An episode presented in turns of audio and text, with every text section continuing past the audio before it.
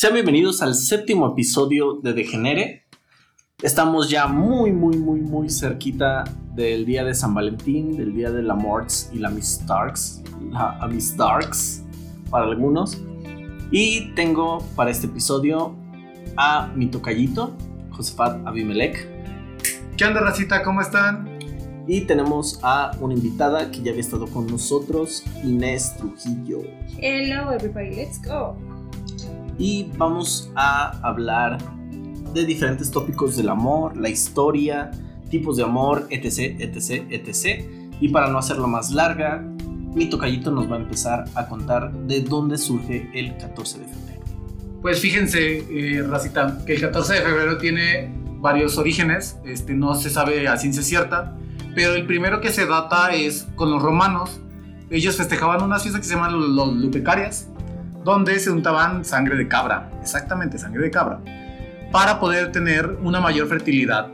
Después de todo esto, llega el cristianismo, obviamente pues no le gusta el sacrificio. No le gusta la sangre más que la de Cristo. Más la de Cristo, solamente la de Cristo. y este, ellos, eh, bueno, anteriormente había un sacerdote que en contra del emperador unía parejas y bueno, el cristianismo para el año del 496 o 498 de nuestra era eh, martiriza, ¿no? Canoniza, mejor sí, canoniza, canoniza a San Valentín, que era este sacerdote, y lo empieza como a venerar, ¿no? Pues sí, lo empieza como a... Sí, venerar. Sí, el pueblo lo empieza a considerar como algo, eh, digamos, que ponía en riesgo la, la... Pues lo que hace la religión católica, o sea, tapa unas cosas con otras. Les da su, su giro. Su, su, su explicación. su explica, sí, sí, sí. Su chaineada. Sí, Literal, les da el giro. Y más que nada, pues uh, lo ponen en esto. Y después, esta práctica, mil años después, tiene como mayor influencia gracias a un poeta inglés, donde habla este, sus poemas sobre el amor y se empieza a, a viralizar el primer tweet que decías tú anteriormente. Este, y este poema, pues empieza a, a no sé, a verse en las cartas, en conquistar a las mujeres, conquistar a la pareja, muy machista en, aquel, en aquellas épocas. Era como la, la línea, ¿no? Para pa empezar a conquistar. Sí. No es verdad, Ángel de Amor, que en este apartador y... No, no es ese, compañeros. No, se crean, no se crean, no se crean, no es. Sí, pero muy generalmente se utilizaba, bueno, para que el, el hombre conquistara a la mujer eh, en estas cuestiones eh, amorosas, ¿no?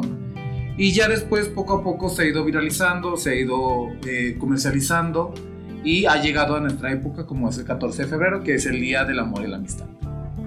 A- aprovechando el, el día, de, El día. de San Valentín. Y como sabemos que muchos de ustedes están sufriendo por la tusa, no por la canción, sino por lo que en realidad es la tusa, pues aquí mis compañeros tienen información acerca de eh, las diferentes formas de amor, porque pues vamos a tratar de, entablar una conversación desde otro punto, que no sea únicamente el amor romántico al que es- estamos acostumbrados y que es el que, como bien dice eh, Abimelech, se, se comercializa en esta época. Sí, bueno, los griegos este, lo dividían en ocho el amor, ¿no? Que volvemos a lo que decía Inés. El que más se comercializó fue el eros, el pasional, el impulsivo, y que muchas historias de Disney están contadas desde ahí. Es lo que te decía, que traigo a Ana atravesada, literal. A Ana, la, la personaje, bueno, el personaje principal de, de Frozen. Ana, la me enamoro cuando, me, cuando acabo de conocer al tipo. Sí, ese es el eros, el pasional, el que sigues, este, el impulsivo. Que es el de Romeo y Julieta, ¿no? Que, Sí, que también es un amor de una tres semana. días, tres días y no Chingos sé de muertos. muertos. Sí, casi todas las historias contadas, sabidas o por haber, o que vemos en la representación actual, tienen mucho que ver con esta parte del Eros. Y uno que, una canción que está ahorita en hit y que voy a pasar a otra división del amor de los griegos es efectivamente el ágape. ¿Han escuchado? Acaba de salir ayer la canción de Dana Paola, Sodio. El video está hermosísimo. habla de una relación este, homosexual, pero que Dana Paola este, también está teniendo ahí una, una relación con este chavo que está dentro del closet. Entonces el video es totalmente, es una, es una joya ese video, porque al final, disculpen spoiler, eh, Dana Paola en su rol de sirena entrega a este hombre a su hombre amado y es como el ágape. Lo entrega a una forma incondicional de que busca el bienestar de este hombre y que salga del closet también. Perdón por cortarte el rollo, ¿y qué tiene que ver con el sodio? O sea, por agua salada y es una sirena. Ah, por- es porque le, ajá, porque le cae mal eh, lo que sabe a sal su amor. No lo puede digerir. Oh. ¿Quién diría Dana Paula, Dana- Dana Paula me sorprende ese, después del fraude que fue Oye Pablo, que me caga. Dana, gracias, güey, gracias. Sí, gracias. por entregar Vean, algo vean. Por entregar algo de calidad, gracias. Neta. Nos la cuenta una historia muy bonita, de verdad. Y muy, buen, muy bien producida al, punto de mío. O yo creo que me está hablando de la emoción desde. La garganta quebrada. Tal vez. Sí, tal vez me gana la vale. emoción. Eh, vale. Y toda esta cuestión, eh, ahí se ve muy claramente lo que es el agape. ¿Y qué otros tipos hay? ¿Cuál? Digo, porque creo que el agape es como el desinteresado al que tendríamos que aspirar, pero pues, honestos. ay, no. ¿Crees que tendríamos que aspirar al agape? O sea, el solo dar, dar, dar. Ah, Digo, no. Un, un- Pues, un compañero, un compañero, amigo, hermano de vida, de sangre, de, de cafecitos y de bares, eh, Ricardo Muscaria, un saludote. Sé que él nos escucha religiosamente. Mm, Él decía que, la, que el amor es como una flecha, literal, como la flecha de Cupido, pero él hace esta analogía de que el amor es una flecha, únicamente va en una dirección. Entonces, así de no importa lo que tú hagas, no la puedes parar. Pero como es una flecha y solo va en una dirección, no te la pueden regresar. Dice cuando es un amor verdadero. O sea, solo hay alguien que puede amar. Está el, el amante y el amado. Y Es yo, que- y yo me clasco de, no, no, eso no existe, no me digas eso. Es que en ese sentido, él tiene mucha razón, como lo menciona. Pero igual te sigo hablando de la clasificación y después abordamos este punto. Déjamelo ahí en pausa, Tocayo. Porque yo coincido hasta cierto grado o cierto punto con lo que dice tu, tu, tu compa, tu amigo. ¿Va? Bueno, tenemos otros tipos de amores que es la filia, que también lo dividían los griegos, que habla sobre el compañerismo, que es el amor hacia los amigos, hacia las amigas y que también es por un bien común. Después tenemos lo que es el storch, o storch, storge, Storch. ahí me pueden corregir, gracias. Es el amor que está relacionado hacia la familia, los animales y las amistades desde, desde la infancia. Es una, es una, pues ahora sí, un sentimiento que se va formando desde chico, desde chica, ¿no? No sé, Inés, ¿tú has escuchado sobre el ludus? Que es el amor que los amantes se conocen, pues en una forma como espontánea, que también tiene algo como entreleros. El amorcito de una noche. Ajá. Que también viene en la cuestión sensual, sexual. Sí, claro, que también Que es se experimenta y se vale, ¿no? O sea, Sí, sí, sí. eh, creo que a veces se ponderan mucho como las relaciones y a largo plazo y esos que, que duelen y que soportan y, y bueno, esto también es como parte de los mitos del amor romántico, ¿no? Pero eh, este tipo de amores fugaces luego a veces creo que tienen más pureza que muchos. Pero fíjate que, o fíjense en este sentido, Inés y, y Tocayo, que por ejemplo en el Udus a veces muchos nos quedamos o muchas nos quedamos, Ah, claro. pero es que también tiene una caducidad el amor. O sea, se puede escuchar muy feo y toda esta cuestión, pero el amor tiene una caducidad. Y este Ludus, pues obviamente, pues un fin de semana te vas, no sé, a, un- a otra ciudad, estás ahí, tienes que experimentar y tienes que vivirlo pues, como si fuese un amor, pues intenso, y al final como es intenso. Pero volver a y, y creer que va a ser per- permanente, yo creo que ahí pues hay que ir a terapia, amigas y amigos, este, porque también hay que aprovechar las, las situaciones que se nos da la vida. Las situaciones de ludus, pero pues Sí. también... Pero el amor también tiene que ver con experiencias previas de los amores que has tenido, ¿no? Porque igual tú puedes pasarte la vida viviendo en el amor lúdico, que de hecho viene de ahí, de, ludus, de- del juego. Te la puedes.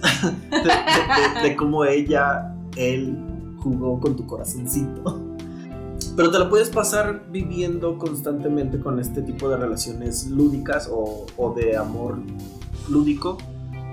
Y no pasa nada, está bien, está saludable, siempre y cuando tú no quieras como algo formal y lleves tu vida pues con, con la salud mental, emocional y, y sexual a lo mejor que, puedas tener. Citando, Pero- citando a Abimelech, vemos. Sí, Vemos. vemos. O sea, pero si, si tú eres consciente de esto y siempre y cuando tus parejas también sean conscientes de esto. No, o sea, ahí yo creo que ya torció la puerca el rabo. Sí, No. porque a veces eso se traduce en. Ay, sí, claro, yo voy a este, pasarme la vida en el amor lúdico. Pero en realidad lo que esconde es un fuerte temor al compromiso o, O un deseo. un policonsumo de, de relaciones o. Yo estoy totalmente con Sí. Inés. Sí. Sí. Pero es lo que digo, o sea, si tú eres consciente de, de que esto quieres hacer y la otra persona también, porque eso llevaría a un problema. O sea, si tú no quieres, por ejemplo, tener una relación seria, habrá un momento a lo mejor en el que esto te canse y entonces si quieras una relación seria. Tal vez lo abordemos un poquito más adelante, que es con lo de Sigmund Bauman, que habla mucho de estas cuestiones de relaciones líquidas, que a- aborda un poco lo que es el amor lú- lúdico en, en nuestra época, ¿no? No sé si lo quieren pausar o le seguimos. No, le pausamos, sí, seguimos. Ok, entonces... aquí nos podría dar. Sí, este, sí, nos da no, para claro. tres podcasts. Sí. Eh, sigue la manía. La manía yo creo que es uno de los primeros amores que vamos este, experimentando, porque al fin y al cabo, pues es como nos van dando estas, ¿cómo se puede decir? Mm, Obsesión. no, no, no, o sea, aparte, aparte, o sea, sí, la manía es como la obsesión de estar en comportamientos dependientes y estar en el celoso, en- bueno, celoso o celosa de la pareja, ¿no? Sí, como episodio maníaco. Y eh, eso me pasó en la secundaria, muy intenso el. Es que es lo que te decía, como que estos amores de manía o viéndolo desde un punto saludable, eh, cada relación que va pasando, cada intento de relación nos va dando como cierto monto de realidad, porque al fin y al cabo vamos madurando también con cada... Sí, el amor se madura. Es como. Nada más. Uf, aparece bien maduro y ya. Eso sería lo ideal, que conforme van pasando las relaciones vayas madurando, tampoco es que sea así. Sí, sí, sí. Sí, entiendo eso, sí, sí, sí, entiendo. Y sí, bueno, pero llega entonces el momento feminazi del, de- del día. Sí, a huevo. Creo que luego estas cuestiones que nos llevan a, a creer que eh, el amor no se madura o que la gente está en situaciones de relaciones inmaduras, vienen mucho de toda esta eh, educación, socialización que se ha tenido de los roles que se mantienen en pareja.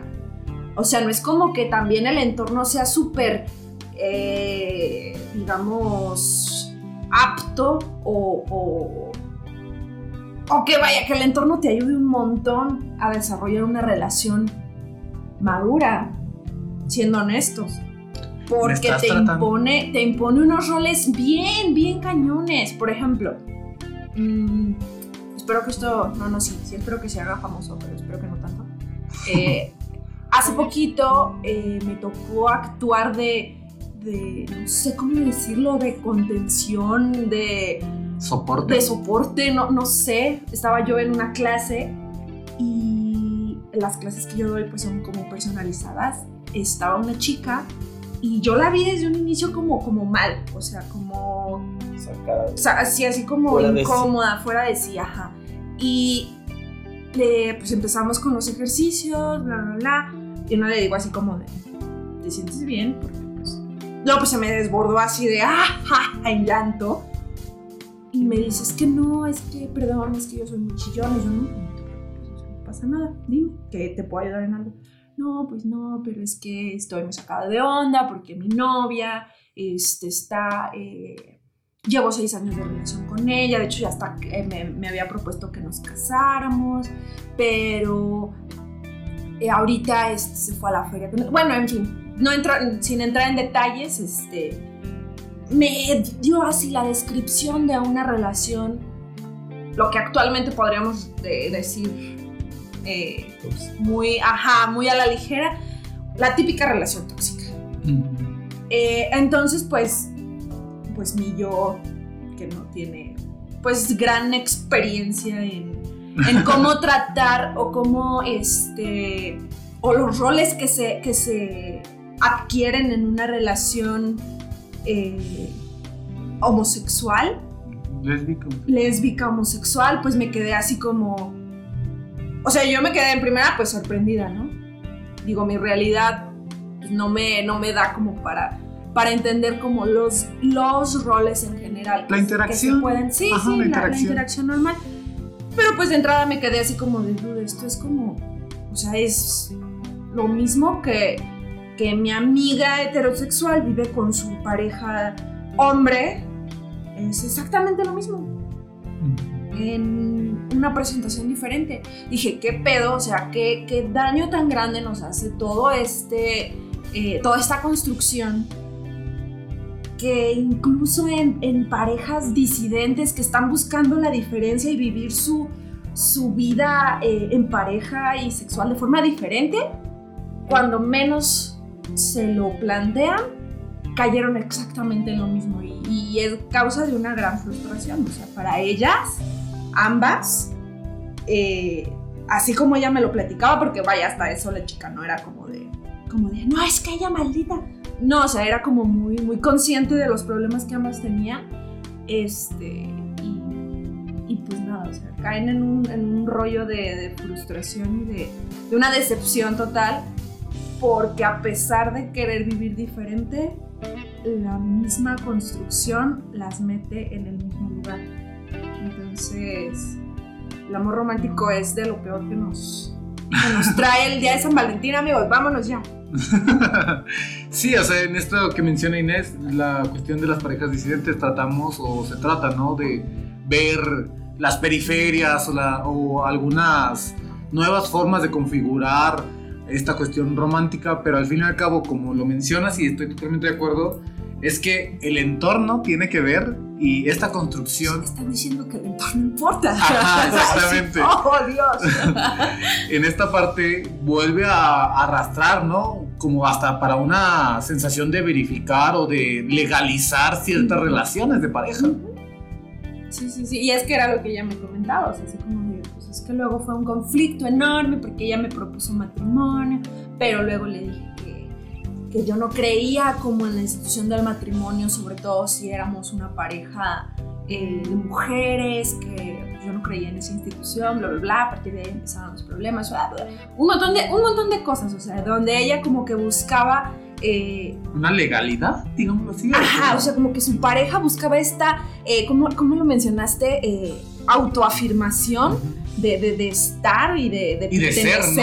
ajá y ella como que seguía buscando esta disidencia, pero al mismo tiempo había aceptado un poco, configurándose tal vez desde este amor eh, agápico.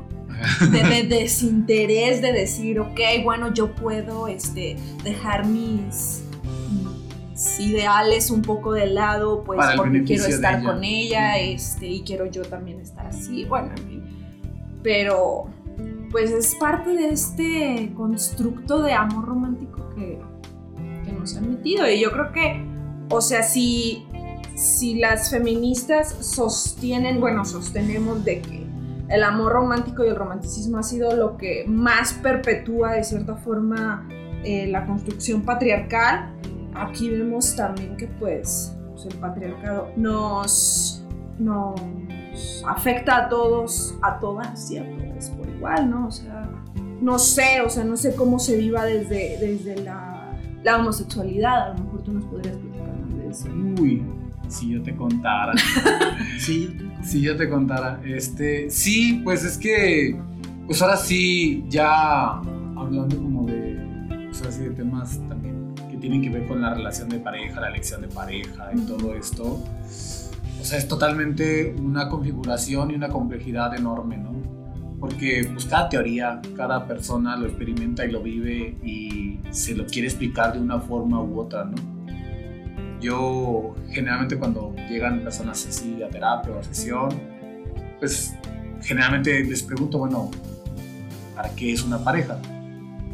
y tiene que ver mucho como, bueno, les voy a, a mencionar el siguiente amor también, que es de los griegos, que es la, la filau, filautia, y es algo que yo trabajo mucho en sesión, que es el amor sobre sí mismo, sobre su desarrollo, que se comprenda y que tengan un entendimiento para que, bueno, en, eh, en un ratito más les voy a hablar otra, otro pedacito, pero les hago estas preguntas porque al fin y al cabo tienen que entender para qué quieren una pareja, si en este momento es una pareja transitoria o es una pareja eh, permanente, o si quieren abrir una relación, o cómo quieren configurar su relación, porque al fin y al cabo solamente el amor no basta No. para, para solventar una pareja, ¿no? Ya vamos a la noche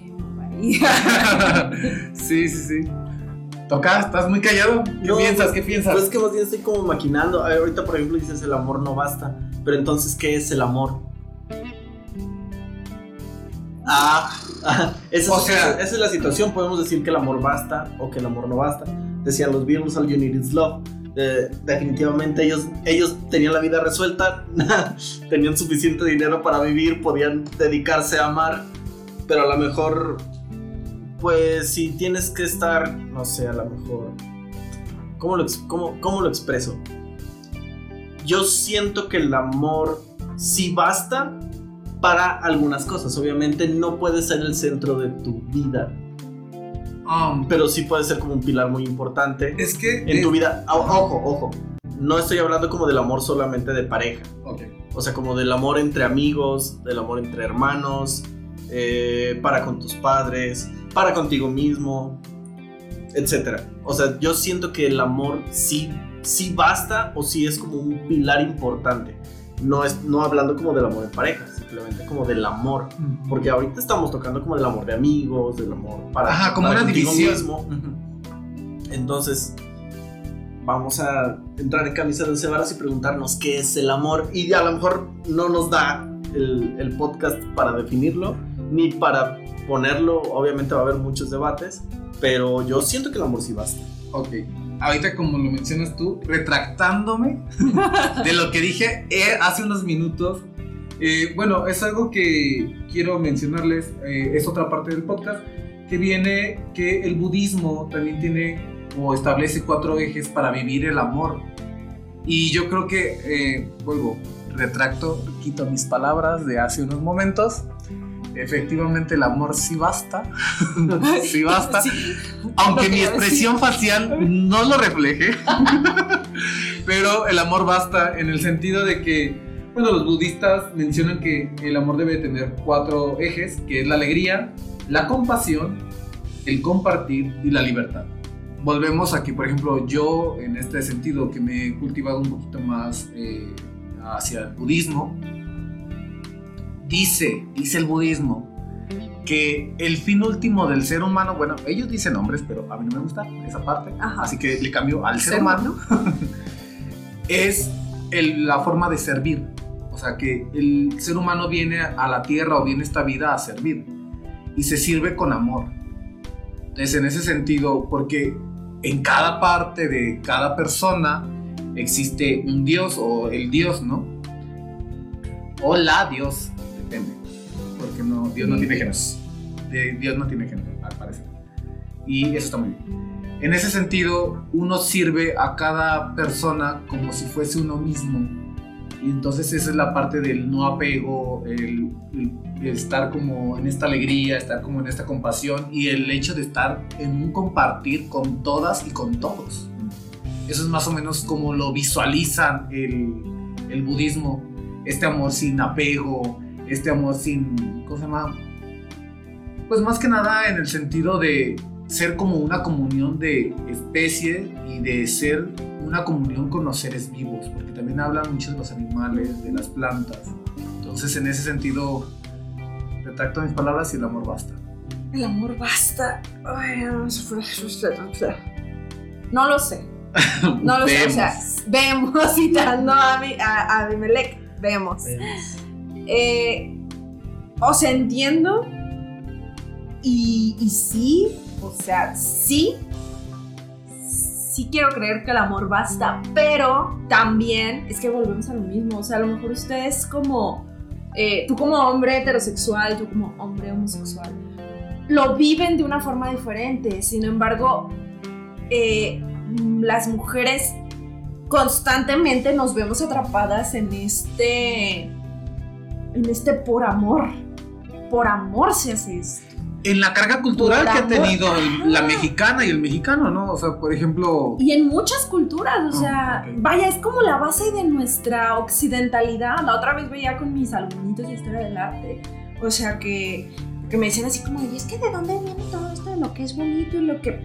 Váyanse hasta el mar Egeo por allá, los griegos, lo que tú mencionabas, hay un mito de los seres humanos que antes eran, este, en el banquete de la dos, ajá, y que eran como No, que eran uno seres, solo. perdón, eso, que eran uno solo y que eran como grandes seres de cuatro eh, extremidades, etcétera, y que pues, ellos podían, este, con todo y contra todo, Zeus los castiga, los parte a la mitad, y por eso eternamente venimos a buscar nuestra otra mitad, ¿no? Sí. Eh, o sea, es la base de nuestra cultura occidental.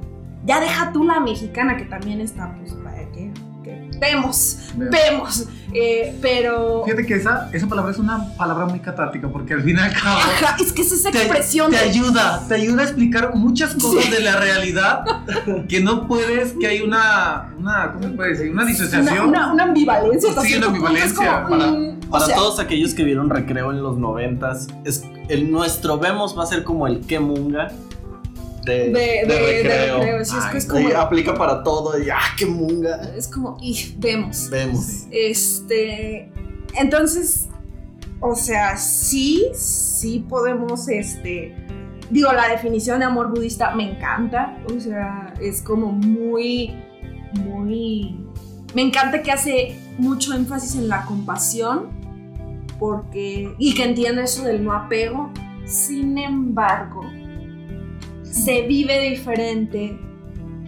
cuando estás tratando como de de no de que no toda tu vida gira en torno al amor. Se vive diferente.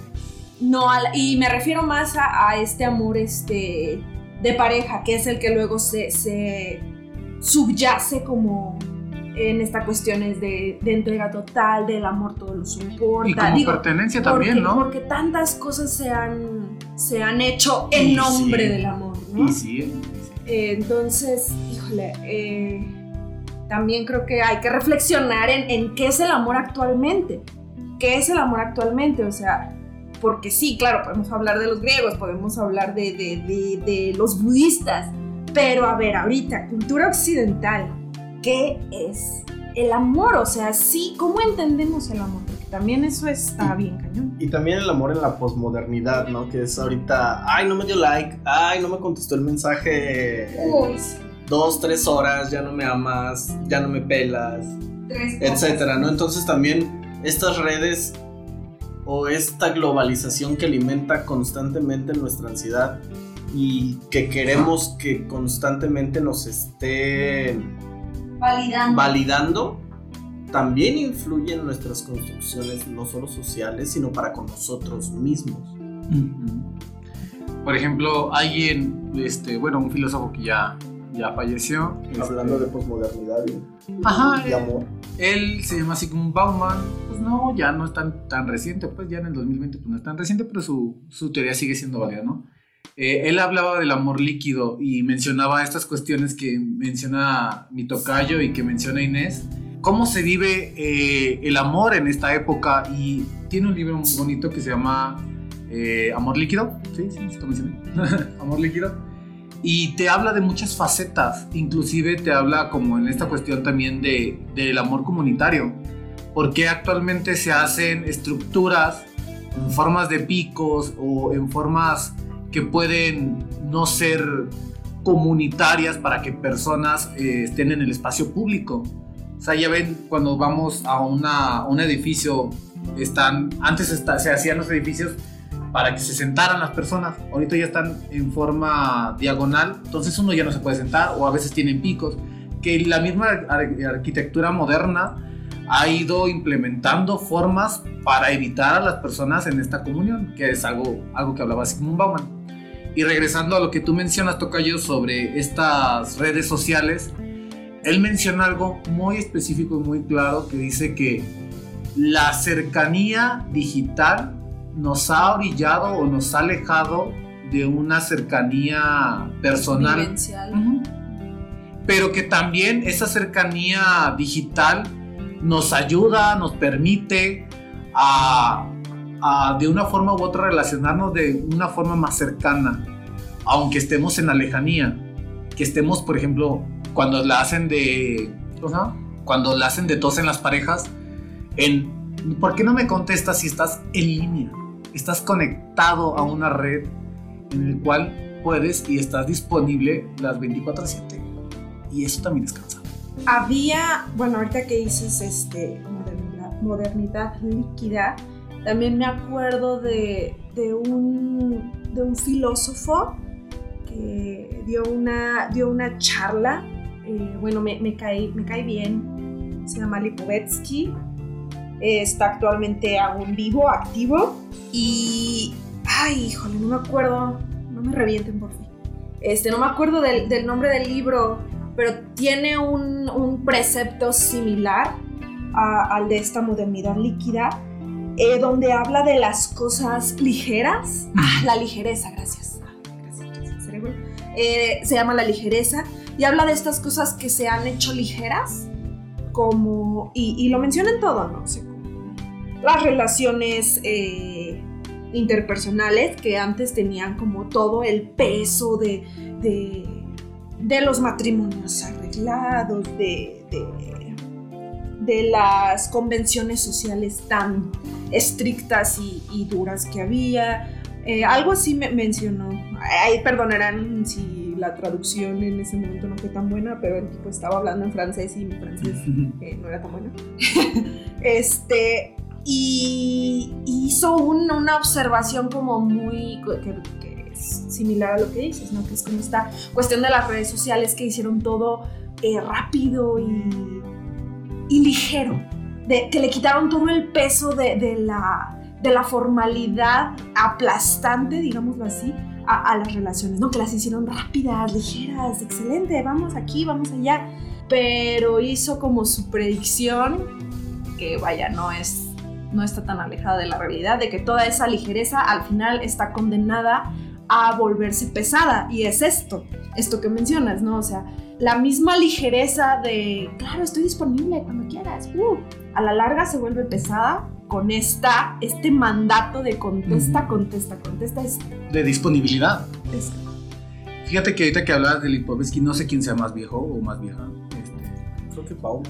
No, no, no, en el sentido de ah. al otro autor que voy a mencionar. Él es un escritor que me encanta es un libro que me recomendó una maestra, una de mis mejores amigas. Uh -huh. Se llama La insoportable levedad del ser, uh -huh. de Milán Kundera. Uh -huh.